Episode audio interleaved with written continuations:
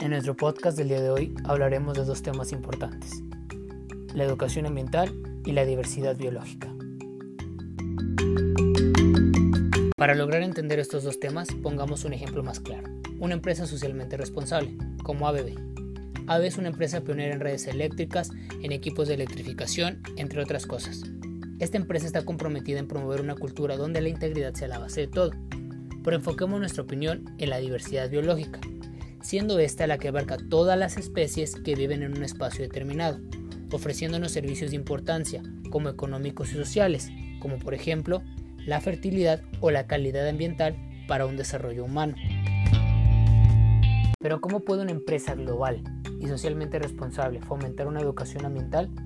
Bueno, lo puede hacer por medio de diferentes estrategias y actividades. Por ejemplo, fomentando la limpieza sustentable, en ocasiones las empresas contratan servicios de limpieza sin prestar atención a los artículos que se usan. Es por ello que hay que promover que sean artículos que no tengan basados derivados de petróleo y que sean artículos que produzcan una sensación positiva en el ambiente. Otro ejemplo puede ser un uso consciente de la energía. La implementación de prácticas enfocadas en un ahorro de energía puede incluir que el reemplazo de copiadoras o impresoras convencionales sea por aparatos multifuncionales Fomentar la educación ambiental no solo es positivo para el planeta, también ayuda a la integración de los equipos, genera un mejor vínculo entre los miembros de una oficina, mejora la comunicación y brinda una alta satisfacción a los participantes.